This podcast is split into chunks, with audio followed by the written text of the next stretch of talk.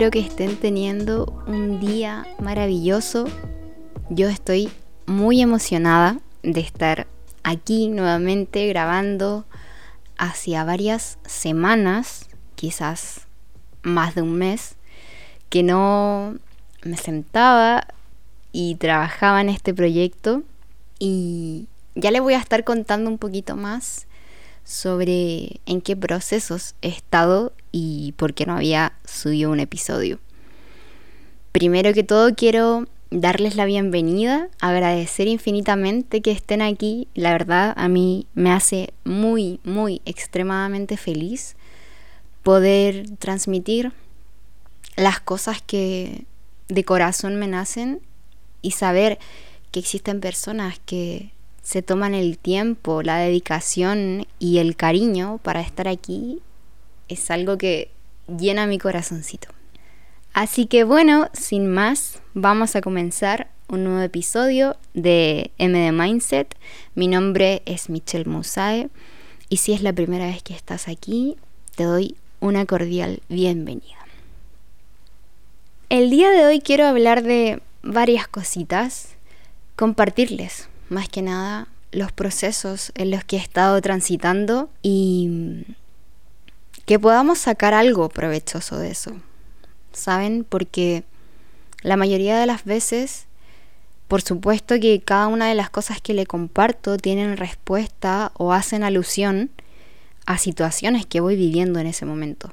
De hecho, creo que eso lo mencioné en un episodio anterior. Pero bueno, ahora ha pasado más tiempo. Tengo ganas de hacer este episodio más largo de lo, de lo que tradicionalmente los había estado haciendo. Por lo que te invito a ponerte cómoda, cómodo y que comencemos con este viaje.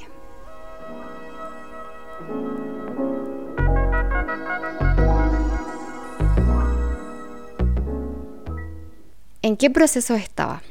Resulta que desde hace harto tiempo estoy desarrollando varios proyectos que requieren mucho trabajo y, dedicación, porque incluso muchos de ellos son proyectos que sueño con hacer desde que soy niña. Y en mi intención de querer que la mayoría de estos proyectos o algunos de estos proyectos vean la luz lo más rápido posible, se me ocurrió que debía concentrar mi energía en algunos de ellos para poder ejecutarlos y manifestarlos. Porque el hecho de estar ocupado todo el tiempo o estar haciendo algo todo el tiempo no es sinónimo de estar avanzando o de estar progresando en lo que uno quiera hacer. Y llegó a mí esta idea de, bueno, sí, ok, voy a priorizar. el punto es que hay una línea muy delgada entre priorizar a que le doy mi energía y evitar. ¿Y a qué me refiero con esto?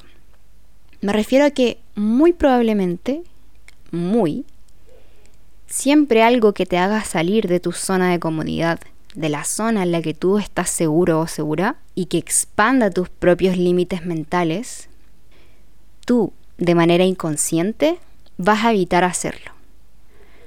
Porque en el fondo, las cosas que más te cuestan son aquellas que más potencial de crecimiento te van a brindar. Y son las que en efecto van a realizar una verdadera transformación en tu vida.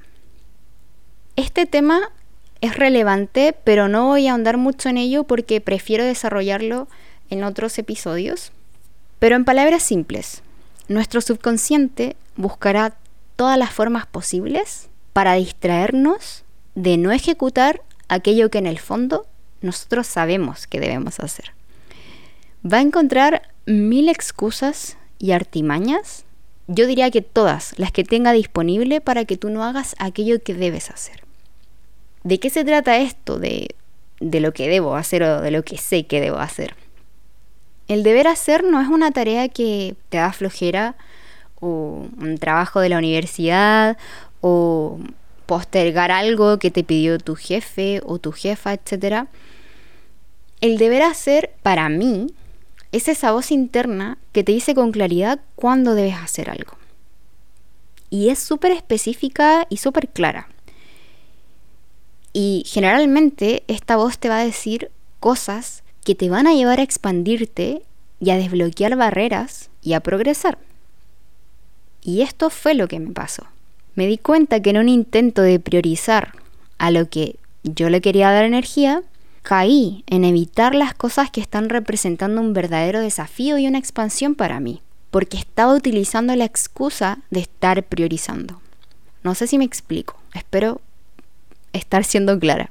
Pero fue por esta razón, si es que se le puede llamar razón, que evité seguir haciendo los episodios del podcast de manera constante, porque según yo pensé o quise pensar que era más importante priorizar los otros proyectos, porque si no, no los iba a terminar, etc. Y no, no. Todo fue un engaño de mi mente, todo fue una construcción mental en la que en el fondo me convencí. E incluso lo aprobé y sentí que estaba bien, que estaba haciendo lo correcto. Pero aquí llegó una situación, una experiencia clave que te quiero compartir porque fue como un aha moment, no sé, como un destello de sabiduría y en algún momento de mi día, no recuerdo bien cómo fue ni, ni cuándo, pero ocurrió, me vi imaginándome o visualizando un lugar con las condiciones perfectas para hacer el podcast, para llevar a cabo el proyecto. No sé, me imaginé un espacio de grabación, eh, una mesa hermosa, los equipos, los micrófonos, tacitas, café exquisito, todo, todas las condiciones perfectas para mm, incluso invitados. Fue increíble, fue increíble esa visualización que tuve que nació, la verdad, de manera muy natural. No, fue una visualización para manifestar o, o con intención. Básicamente surgió, fluyó mi mente. Y esa visualizar eso me llevó a pensar, ah, claro, ahí sí que me encantaría, sería perfecto avanzar en el proyecto del podcast porque qué rico, qué rico hacerlo así. Ahí sí que sí.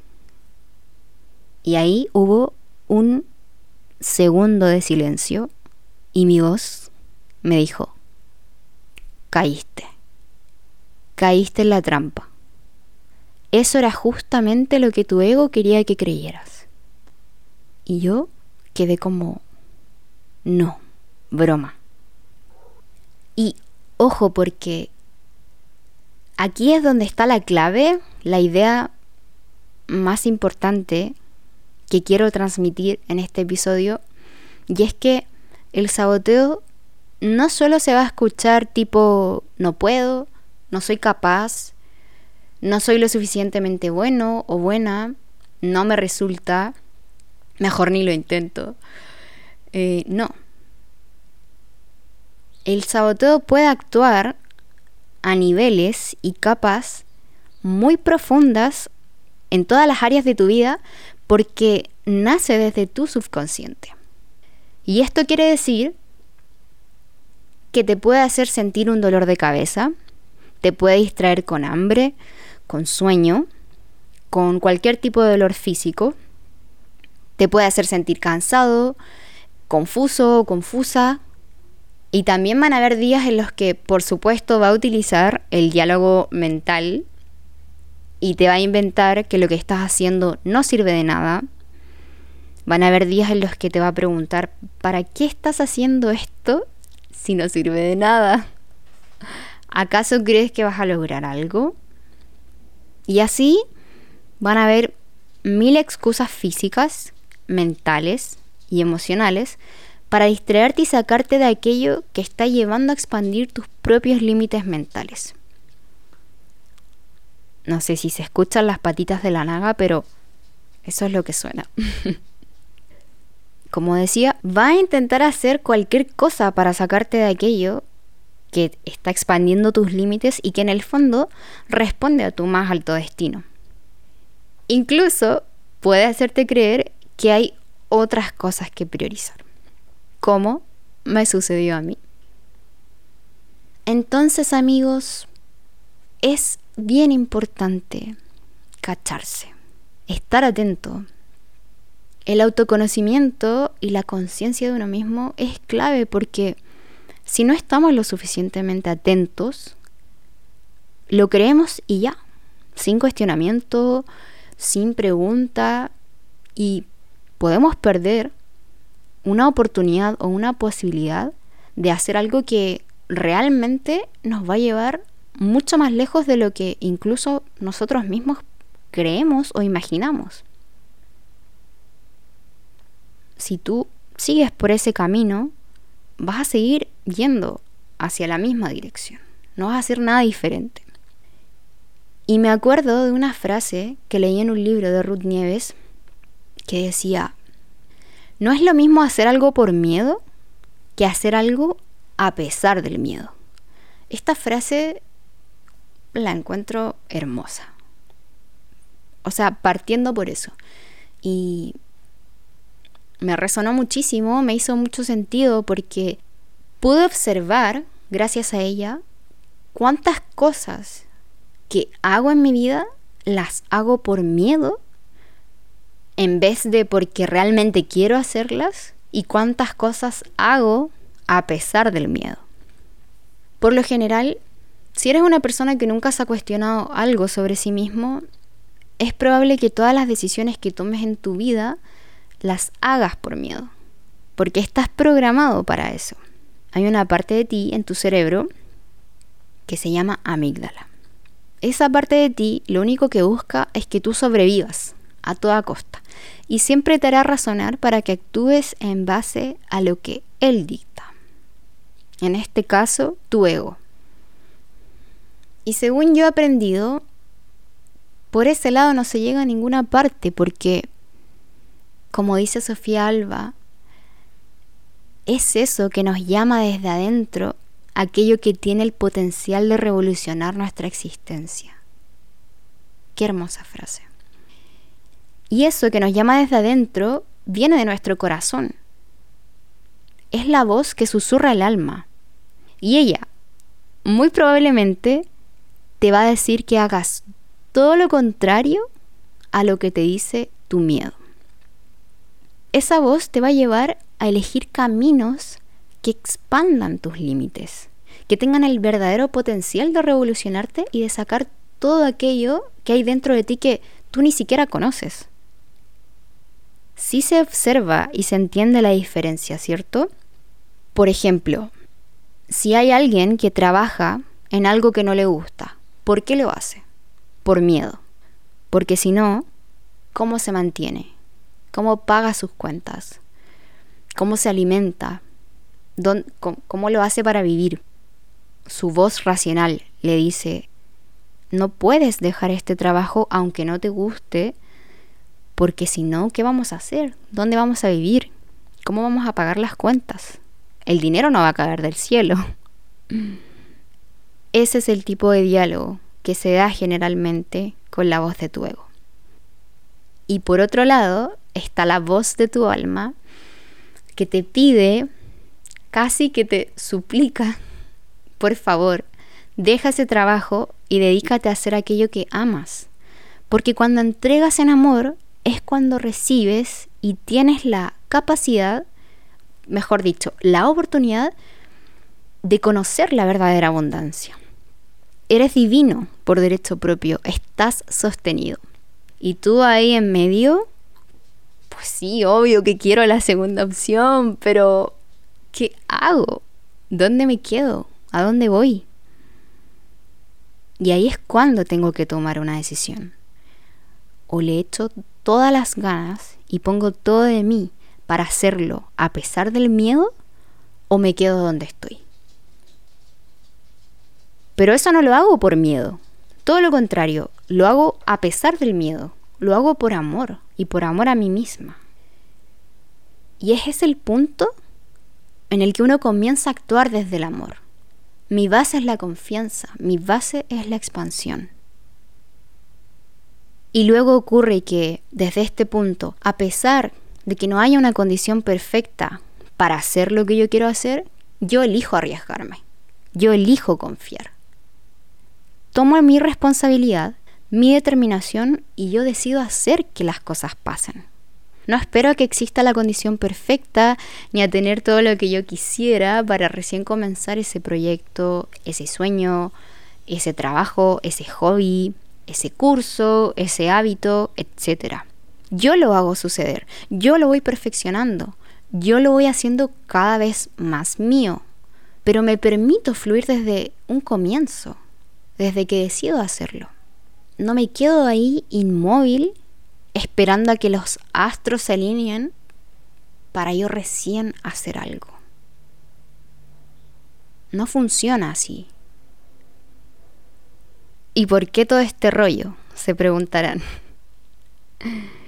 Y es porque fue justamente eso lo que a mí me pasó con el podcast. Para mí este proyecto es muy importante y muy valioso porque me ayuda a cumplir con uno de mis propósitos en la vida de una manera muy amigable. Y no ha sido sencillo, porque este proyecto nació de esa voz del corazón. Tuve que traspasar muchos miedos y condicionamientos para iniciarlo. Al menos, según yo y mis creencias, las comunicaciones no son lo mío. No sé, siempre me costó muchísimo hacer exposiciones en la universidad. En serio, las detestaba con todo mi ser. Mi corazón siempre estaba mil, me ponía roja. Eh, no sé, antes de... Yo creo que cuando me enteraba que había que exponer o hacer una presentación, estaba toda la semana con el estómago apretado, pensando en ese momento. Me, me provocaba una ansiedad terrible. Recuerdo que siempre me dijeron que se me iba a pasar, que uno se iba a acostumbrar. Y a mí nunca me ocurrió eso. Yo hasta la última presentación, de hecho la última fue la peor. Fue la presentación en la que más roja me puse. Eh, lo recuerdo. Taquicardia a mil. Pero bueno, en fin, lo que quiero decir es que esto lo comencé a hacer y lo sigo haciendo a pesar del miedo. A pesar de que, por ejemplo, no me, no me gustara lo suficientemente la portada, el audio, la música, Casi nada, para ser sincera. Y aún así, a pesar de que comencé, mi subconsciente igual intentó detenerme. Porque claro que esto me saca de mi zona segura. Claro que me lleva a tener que aprender, a tener que estudiar más, a reflexionar con mucha más claridad y por supuesto a invertir energía extra. Y aprendí que así es el proceso. Y me encanta poder compartirlo contigo porque me doy cuenta como siempre, siempre vemos en los demás sus resultados. Los observamos cuando ya alcanzaron el éxito o la maestría. Y nos olvidamos o no sé, es como si nuestra mente borrara o creyera que siempre fue así, que el resultado es la manera en la que esa persona nació o de la nada llegó ahí y está ahí. Nos olvidamos de que ese fruto fue el resultado de un gran proceso, con altos y bajos, con un comienzo imperfecto, con muchos errores y muchos fracasos, incluso con ignorancia la mayoría de las veces. Así son y así comienzan todos los procesos, no nacen perfectos, se van creando y perfeccionando a medida que los vamos poniendo en práctica y ejecutando. Y esto cabe para todo tipo de cosas en la vida, para relaciones, para situaciones, experiencias, aprendizajes, etc. Y es por esto que ahora me gustaría relacionar esta experiencia con algo que considero que es importante. Y es poner sobre la mesa el cómo la mayoría de nosotros asumimos ciertas creencias o conductas por el simple hecho de que Así lo hacen todos y así nos enseñaron. Yo siempre me digo a mí misma, no estamos condenados, estamos programados. Por lo que es muy común que tendamos a actuar alineado a lo que ya está normalizado, al deber ser. Y aquí es donde se mezcla este comportamiento que les decía de hacer las cosas por miedo con las creencias de las masas. Esta es la segunda clave e idea fuerte que quiero compartir y transmitir en este episodio. Esta voz del ego o del miedo que les mencioné anteriormente, siempre o casi siempre va a responder de la misma forma en la que lo hacen las masas, porque su sustento es la programación. Y la programación es transversal a todos los seres humanos por el simple hecho de nacer. Y aquí quiero citar una frase que viene en una publicación de Instagram. La libertad fue los primeros cinco minutos en los que nací llorando desnudo, sin nombre, sin pecado, sin dirección y sin odio humano. Cinco minutos después de tu nacimiento decidirán tu nombre, tu nacionalidad, tu religión y tu secta, y te pasarás la vida luchando y defendiendo estúpidamente cosas que no has elegido. Siad al-Rabani. No sé si se dice así ese nombre, pero ustedes me lo dejan pasar. Y es a esto a lo que me refiero cuando digo que la programación es transversal a todo el mundo. Desde que nacemos nos dicen lo que debemos hacer, en quién debemos creer, cómo debemos aprender, qué tenemos que hacer y qué no tenemos que hacer. Cuál es mi género y cómo debería ser mi orientación sexual según lo indica mi cuerpo, qué debería estudiar y qué no, y que sí o sí tengo que estudiar, por supuesto, porque si no, no soy nadie en esta vida. Cosas como que la vida es difícil, que solo muy pocos y además privilegiados son los que llegan a hacer grandes cosas, que es tan mal ser ambicioso, que si no te portas bien o adecuadamente, podrías ir al infierno, entre otras. ¿Te suenan algunas de ellas? ¿Sí, no? Ok, y aquí podría seguir infinitamente. Entonces lo vital es comprender que si yo y mi visión de mundo están alineadas con las creencias de las masas, muy probablemente voy a obtener los resultados que obtienen las masas. Simple. Y alguien podría decirme, pero Michelle, ¿y si llega un día en el que me doy cuenta que nada de esto tiene sentido, entonces ¿qué hago? Bueno, pues tú, con toda tu determinación y valentía, te atreves a escuchar la voz de tu corazón y a hacer lo que ella te diga. Porque sólo así vas a alcanzar las máximas experiencias que están destinadas a encontrarte. No importa lo que digan los demás. Y por lo tanto tampoco importa lo que dice tu ego. Porque finalmente lo mismo que te dirán las masas va a ser lo que te dicte tu miedo ya que estamos programados para pensar desde y por el miedo.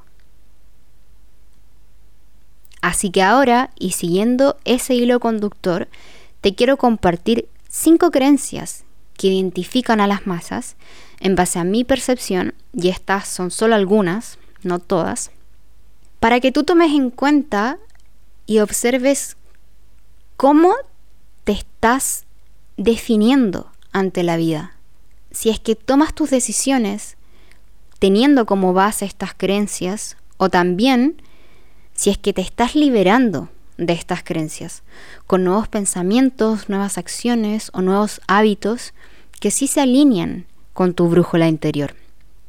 Y todo esto para que sepas que al principio, cuando uno va en contra de la corriente, cuesta y cuesta muchísimo. Porque yo diría que nuestra necesidad más básica al venir a este mundo es la aceptación. Anhelamos sentirnos aceptados. Pero pensar de esta manera nunca te llevará a experimentar los grandes regalos y grandes vivencias que el universo tiene para ti. Porque adivina, ¿qué crees? Solo aquellos que son capaces de seguir la voz de su corazón son quienes se encuentran con su más alto destino. Como dice el rey Salem en El alquimista de Paulo Coelho, cumplir su leyenda personal es la única obligación de los hombres.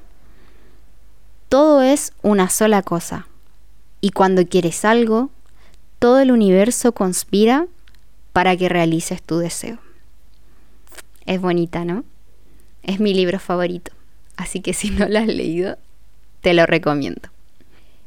Bien, aquí vamos con las cinco creencias de las masas. 1. Toman sus decisiones en base al miedo. Esto quiere decir que todas las decisiones, desde las más grandes a las más pequeñas, están siendo tomadas por principios generados desde una emoción perdón, promotora del miedo. El punto de partida puede ser la escasez, el dolor, el sufrimiento, el vacío, entre otras. Lo que significa que siempre, siempre, siempre están preparados y esperando que pase lo peor. La creencia base es que la vida es difícil, que el mundo está cada día más malo, que hay que anteponer la seguridad por sobre un ideal noble, que la vida no es color de rosas y por ende tienes que protegerte lo máximo posible de ese sufrimiento por cosas que aún ni siquiera han sucedido y no existen. Su sustento es el razonamiento lógico guiado por la voz del ego, quien siempre va a dirigirte a la máxima supervivencia. Por lo tanto, en todo momento te va a mostrar lo malo antes de tomar una decisión. La segunda creencia de las masas es no tomar riesgos. Esto significa que anteponen la seguridad por sobre la vulnerabilidad y la apertura a hacer, conocer o aprender algo nuevo. Y tiene su raíz, por supuesto, en el miedo y también en el no cuestionamiento. Y esto es bien relevante. El tomar riesgos supone algo desconocido, significa, por ejemplo, hacer las cosas de manera diferente y también muchas veces está asociado a poder perder algo. Y las masas no están dispuestas a perder, porque prefieren quedarse con lo que tienen, pero conservarlo, incluso aunque sea poco. Lo que los lleva a preferir hacer las cosas como ya todos las han hecho, porque eso minimiza los riesgos y asegura un resultado. Pero ojo, hacer las cosas de una forma y que eso te garantice un resultado no es sinónimo de que ese resultado sea un resultado exitoso. 3. Dejar todo para mañana. Esta creencia me encanta y según yo lo veo, tiene dos connotaciones. Una se puede asociar a que las masas asumen su temporalidad, es decir, viven inmersos en la ilusión del tiempo. ¿Has escuchado alguna vez decir a alguien, no, yo me dedico solamente a trabajar y cuando sea viejo voy a disfrutar de mi vida? Me compraré una parcela, una casa en la playa y ahí voy a ser feliz. ¿Existe algo más ilusorio que eso? Me pregunto yo. Las masas están dispuestas a postergar su vida porque apuestan a que en 5, 10, 15, 20, 40 años más van a tener la oportunidad y el regalo de estar viviendo y apuestan su vida solo por la ilusión de creer que existe un mañana. Y por otro lado, la otra connotación aplica en los casos en los que tienen o quieren hacer algo, pero prefieren hacerlo mañana. Nuevamente, con la misma ilusión de que mañana van a tener la posibilidad de hacerlo.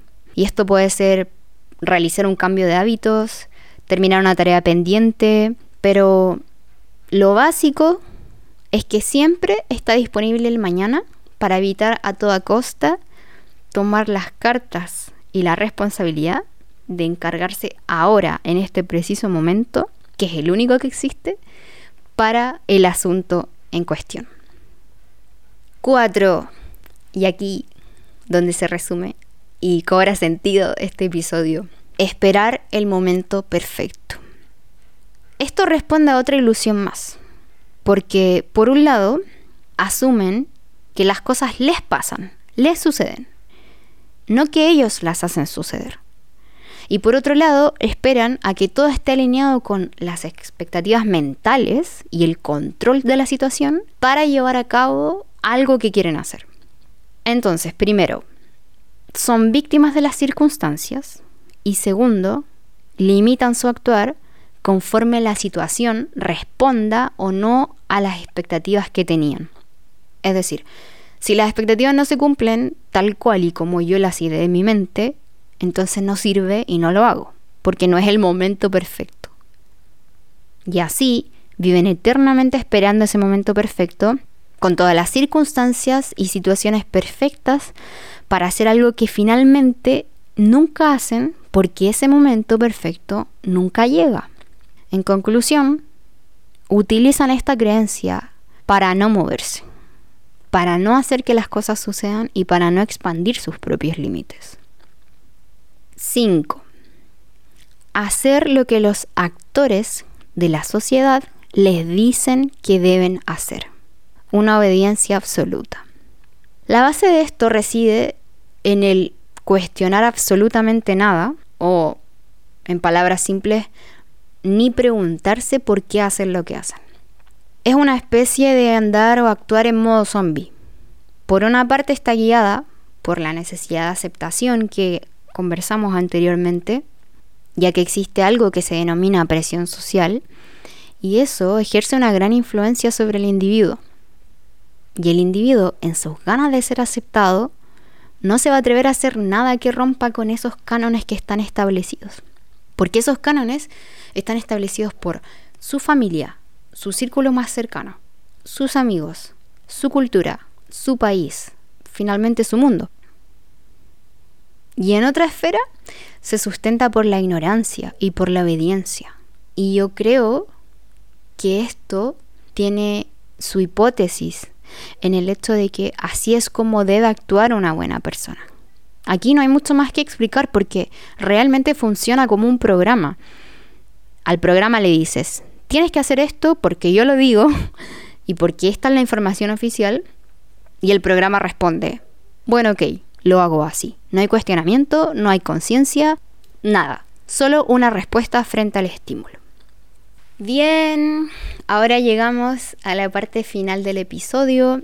No me quise adentrar más en el tema de las creencias de las masas porque es un tema que de verdad da para mucho, mucho. Estas son solo cinco de infinitas creencias que sustentan nuestra sociedad, que sustentan la cultura, que sustentan todo, todo, todo, toda nuestra conducta.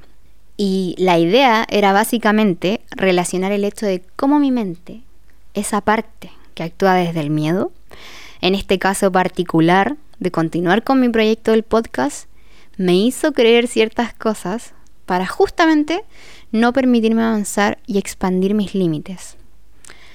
Y como parte de esas cosas que me hizo creer son justamente creencias sostenidas y alimentadas por las masas. Si les gustaría que en otro episodio habláramos un poquito más sobre cómo es posible cambiar estas creencias y cómo piensa y actúa un líder natural que le dice sí a su propia maestría, que le dice sí a su corazón, háganmelo saber. Saben que me encanta que me escriban a mi correo, me gusta muchísimo leerlos. Es algo que no sé cómo explicar, no, no puedo expresar con claridad o, o con la verdad absoluta que quiero transmitir, pero me hace muy, muy feliz ver sus mensajes, ver sus correos, eh, leer sus reflexiones, todo. Así que por favor, háganlo. Pero básicamente lo único que hay que hacer, o no basta, perdón, solo basta con cambiar esas creencias, por supuesto, para obtener el resultado diferente. Bien, espero que les haya gustado este episodio, que se encuentren muy bien y de corazón les agradezco muchísimo, muchísimo que estén aquí. Sin ustedes esto no sería posible.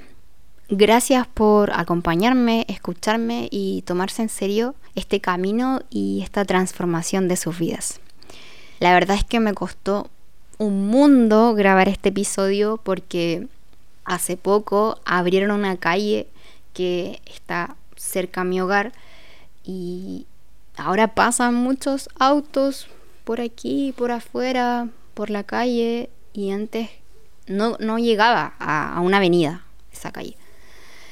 Y bueno, Había mucho ruido, mucho todo, mucho cero de condiciones perfectas. Juro que no había ninguna condición perfecta para hacer esto, pero estoy aquí apostándolo todo porque eh, al menos yo haya entregado lo mejor de mí, al menos yo intentar hacer que todo salga lo mejor posible dentro de mis posibilidades y estoy segura que por mil cosas o situaciones que no hayan salido como yo esperaba que salieran, el mensaje sí va a lograr llegar a las personas que tiene que llegar y sí va a lograr aportar y hacer sentido.